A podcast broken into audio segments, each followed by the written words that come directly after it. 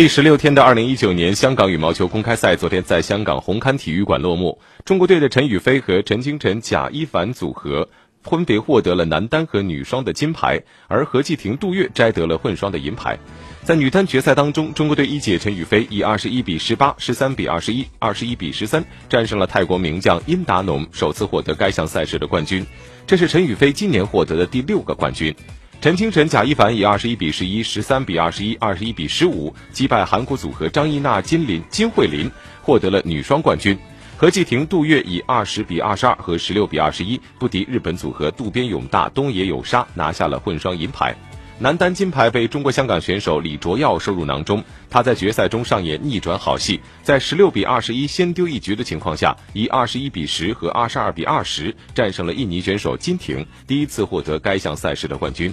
男双决赛中，韩国组合徐承宰、崔帅圭也是先丢一局逆转夺冠。他们以十三比二十一、二十一比十二、二十一比十三战胜了印尼组合阿赫桑和塞利亚万。